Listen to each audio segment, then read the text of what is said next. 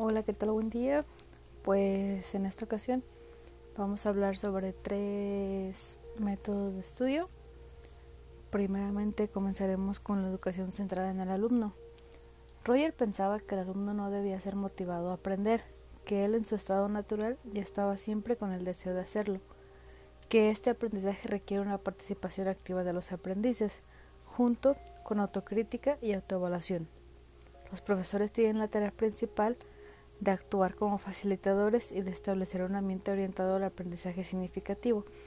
¿Qué se quiere decir con esto? Bueno, en este aprendizaje los profesores actúan meramente como guías para el estudio, o sea, se les plantea el trabajo y dudas o alguna aclaración o lo que sea que tengan, se arriman con el profesor no como anteriormente, perdón, con la educación que se presentaba o tal vez en su momento nos tocó a unos cuantos hace unos años donde uno llegaba al salón, se sentaba a escuchar y el profesor hablaba, hablaba, hablaba, hablaba, hablaba y uno escuchaba y anotaba simplemente.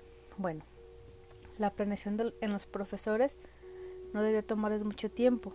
Esto debe ofrecer los recursos para que pueda trabajar de la manera que el estudiante prefiera, ya que los que necesiten más ayuda la solicitarán. Este, los chicos que tengan más dudas o los que no tengan clara la actividad son los que frecuentemente se acercan con el profesor. Bueno, algunos de los principios que podemos encontrar de acuerdo a Schunk 2012 en este paradigma son mostrar consideración positiva por los estudiantes, distinguir a los estudiantes de sus acciones, alentar el crecimiento personal ofreciendo a los estudiantes opciones y oportunidades y facilitar perdón, el aprendizaje ofreciendo a los alumnos recursos y alientos. Bueno, para Roger la enseñanza dirigida no es necesaria. Cada cual, por medio de su anatomía y experiencia, autonomía, perdón, y experiencia, puede llegar a estar bien informado de todo lo que desconoce. Creía que no debe existir un camino riguroso que el alumno en su libertad de buscar conocimiento encontraba en los métodos de educación más barreras que facilidades ofrecidas.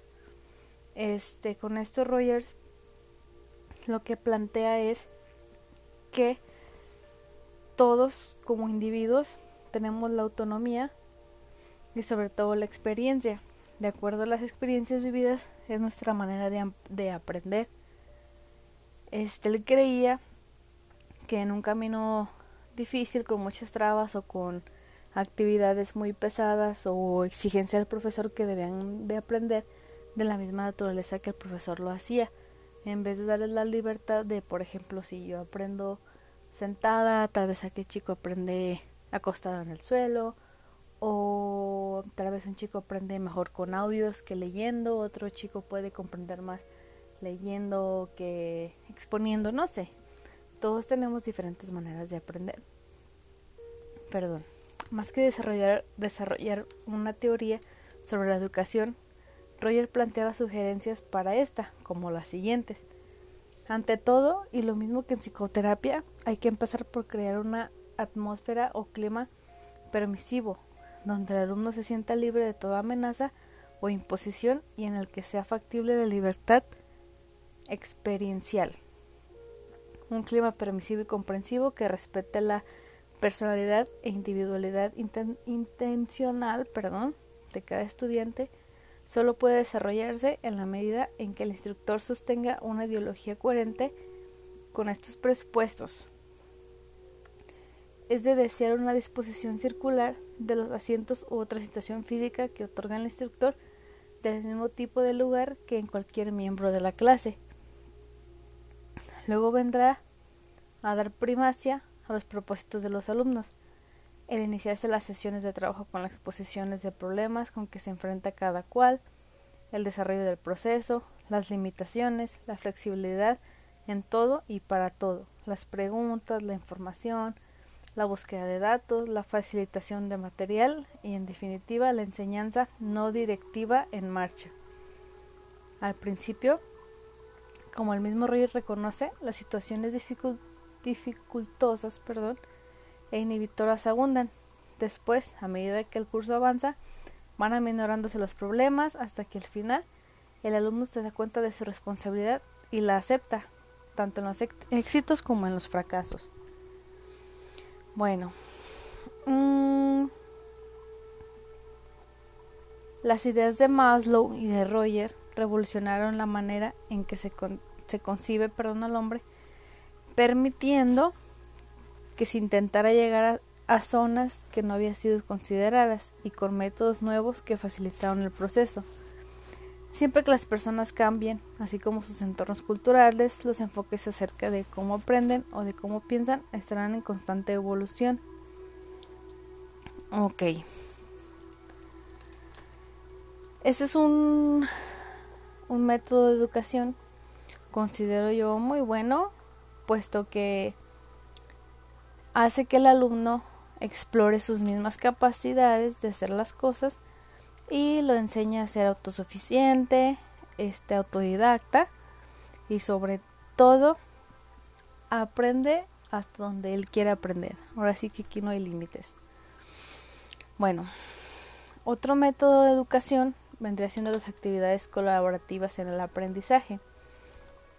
La cooperación dentro del entorno educativo se realiza cuando los alumnos trabajan juntos para alcanzar objetivos comunes implica la utilización de estrategias didácticas a nuestros reducidos a números reducidos, perdón, donde ellos trabajan para aprender de manera individual y colectiva. Eh, esto se refiere a hacer actividades dentro del salón con, con equipos, pero los equipos obviamente no van a ser de 8 o 10 personas, sino hacerlo en vinas, en trinas. Creo que es lo más factible para que se pueda repartir el trabajo de manera equitativa ah, para todos y cada uno de los integrantes de, de, los equipos y se pueda que todos participen pues de la misma manera este resalten sus ideas su creatividad y, y todo para obtener, para dar un buen resultado de la actividad designada. Bueno volviendo a lo que Vygotsky y sus ideas la premisa de la construcción de conocimiento mediante las relaciones de los educandos entre ellos y con el profesor, así como el ambiente que les rodea, cobra importancia para subrayar las ventajas del aprendizaje colaborativo frente al aprendizaje individualista o el competitivo. Bueno, para Johnson, en 1999 existen tres grupos de aprendizaje cooperativo. Los grupos formales funcionan durante un periodo que va de una hora a varias semanas de clase. Los grupos informales funcionan durante algunos minutos a una clase. Los, los, grupos de base cooperativos tienen un funcionamiento de largo plazo, por lo menos de un año. Bueno, siempre que se trabaja con cualquier tipo de grupo, para que esto funcione, el docente debe especificar el objetivo de la clase, tomar una serie de decisiones, eh, previas a la enseñanza, explicar la tarea, supervisar, intervenir durante las tareas y evaluar el aprendizaje de los alumnos. Bueno, los componentes esenciales para el aprendizaje cooperativo, como ya es el que hemos estado viendo desde hace unos minutitos, bueno, hace que sea óptimo la interdependencia positiva. ¿Qué es esto? Bueno, cuando los estudiantes tienen un vínculo y lo perciben de forma tal que no podría llegar al éxito sin sus similares, por lo cual comparten recursos y se brindan apoyo. La interacción cara a cara es de suma importancia también. ¿Por qué? Bueno, esto permite que los estudiantes obtengan retroalimentación entre ellos, que puedan discutir la situación o la problemática que tienen y llegar a acuerdos. Esto se hace de manera directa y se ejerce presión social para motivarse entre ellos mismos. Otra de ellas es la valoración personal. El propósito de los grupos es fortalecer académicamente a sus integrantes, por lo tanto, se requiere de una evaluación del avance personal, lo cual va dirigido hacia el grupo y al individuo.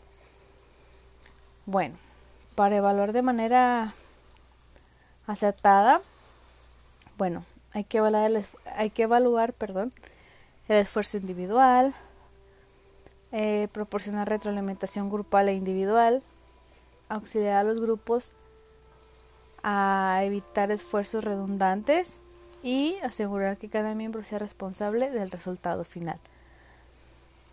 Bueno, este hay otra manera u otra mm, bueno otra manera de otra actividad de aprendizaje perdón que son los foros bueno en lo personal los foros siento para mi experiencia que son una muy buena herramienta puesto que se debate todos los puntos de vista de cada alumno o sea, cada alumno se expresa a su manera de percibir las cosas, a su experiencia o simplemente el conocimiento del tema que se tenga. Esto se puede hacer de manera presencial, de manera virtual mediante plataformas o mediante la plataforma académica, grupos tal vez de WhatsApp, puede ser, puede funcionar. Bueno, los foros son una actividad grupal que se organiza con la finalidad de abordar temas específicos, así como puntos de vista individuales en el caso escolar o como estrategia de mediación grupal, donde los estudiantes se presentan con sus opiniones sobre temas definitivos. Bueno, estos se han vuelto muy muy populares ya que son se consideran que son muy formativos y pedagógicos, también de manera recreativa gracias a las tecnologías de la comunicación, ya como lo había mencionado antes, que no solamente se puede hacer de manera presencial, sino también de manera virtual. Bueno, mm, ¿cómo funcionan los foros? El profesor debe anunciar el tema u objetivo, presentar a los penalistas determinar los tiempos de discusión y la realización de preguntas, así como si es necesario incentivar la discusión. Como moderador debe tener una normativa para asegurar el funcionamiento óptimo y aplicar la norma o sanciones en caso de ser necesario en su papel, guiar a los alumnos para que se mantengan en el tema, evitando que se divague o saquen temas que no tengan nada que ver con lo establecido y evitar desvíos de cualquier tipo. Bueno, como todo y cualquier actividad, es de suma importancia que sean muy bien planeados y que sea que se conozca mm, bastante del tema para poder este evaluar los argumentos de los chicos que vayan ya sea escribiendo o que vayan expresando de manera presencial. Bueno, este Aragón menciona algunas recomendaciones para afinar el diálogo. Él comenta que es importante centrarse en las líneas que aportan la discusión, indicar conceptos potenciales, eh, identificar áreas conceptuales que, precisen, que precisen atención, o sea, hace como los temas que puedan causar, causar perdón, un poquito más de controversia, que se puedan dar más como a discusión, del cual se puede pueden ser muy fructíferos para, para la discusión. Bueno, indicar conceptos potenciales, subrayar tensiones, explorar desequilibrios, encontrar posibles significados y sugerencias a la dirección del diálogo, ordenar las ideas según su relevancia, como ya lo hemos comentado, este tocar primeramente los temas como más importantes, de acuerdo que se puedan ajustar al tiempo, y si se extiende, pues que no queden temas importantes sin, sin tocarse, que sean primero los más relevantes y así de acuerdo de manera ascendente para que se puedan tocar los más importantes. Bueno, estas son tres estrategias de aprendizaje. En lo personal se me hacen muy funcionales la, cualquiera de las tres. Y pues sería todo. Eh, Igual los invito a, a buscar más información, que les pueda quedar más claro y pues ya. Muchas gracias. Bueno, hola, ¿qué tal? Buen día. Mi nombre es Andrea Rochaviña y pues en este momento les voy a presentar algunas estrategias de aprendizaje que en lo personal se me hacen las más acertadas o al menos a mí, a mí me funcionan. La primera es la educación centrada en el alumno. Bueno, esta estrategia de aprendizaje se centra en el aprendizaje del individuo, bueno, que obtiene el individuo mediante sus propios méritos. Esto quiere decir que el profesor en estos casos fungimos meramente como orientadores, donde nosotros les brindamos el tema, el objetivo de la actividad y ellos como individuos este, hacen la chamba de investigar, de obtener la información y de cumplir con los objetivos establecidos. Bueno, Roger pensaba que el alumno no debía ser motivado a aprender, que él mismo por sus propias ganas o como su estado natural aprende constantemente, siempre tiene el deseo de hacerlo.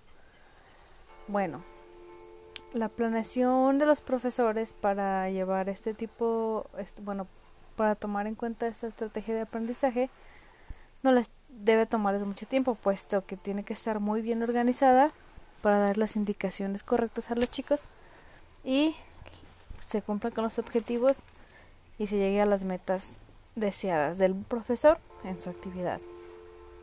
Bueno, eh, Roger plantea algunas sugerencias para que esto se, se lleve de manera óptima. Ante todo, hay que empezar por crear una atmósfera o clima permisivo donde el alumno se sienta libre de toda amenaza o imposición y en el que se facilite y sea factible la libertad experiencial. Perdón.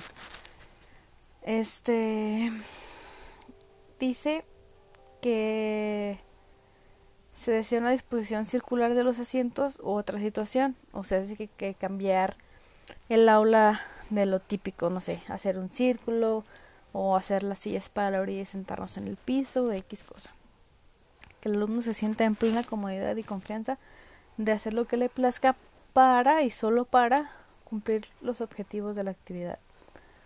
Bueno, otra estrategia de aprendizaje es la actividad colaborativa, donde ésta se lleva a cabo formando grupos o equipos de los alumnos de dos, tres personas para para que expresen como sus diferentes puntos de vista, los tomen en cuenta, los platiquen y este se llegue a lograr el objetivo de la actividad. No de manera individual, sino en conjunto. Se les evalúa tanto de manera individual como de grupo para estar seguros de que todos participan de la misma manera y se toman en cuenta todos las, los puntos de vista o las opiniones de cada uno de ellos. Este y otra de las actividades de aprendizaje para mí que no por ser la última considera menos importante es la realización de foros. Bueno, eh, bajo mi experiencia, el hacer foros, tanto estudiante como, como profesor, ayuda bastante, ya que se establece un tema en específico, se dan, bueno, se establecen muy bien las, las pautas o los objetivos que se pretende cumplir con esta actividad y se le da oportunidad a todos los chicos de expresarse y de dar su punto de vista sobre el tema a, debatir. Estos se pueden dar de manera presencial, estando en el aula, uno como, como profesor es el mediador, o si no, mediante las plataformas educativas como Moodle o otras tantas que hay. Este, en ambas opciones tiene que estar uno como mediador, llevar el control de la actividad y asegurarse de que se cumplan los objetivos que se establezcan sobre, y sobre todo que los temas o los puntos importantes de cada tema que se brinde se toquen y se expresen lo más profundamente posible. También es importante llevar el control de la actividad para que la atención no se desvíe y se pierde el tema.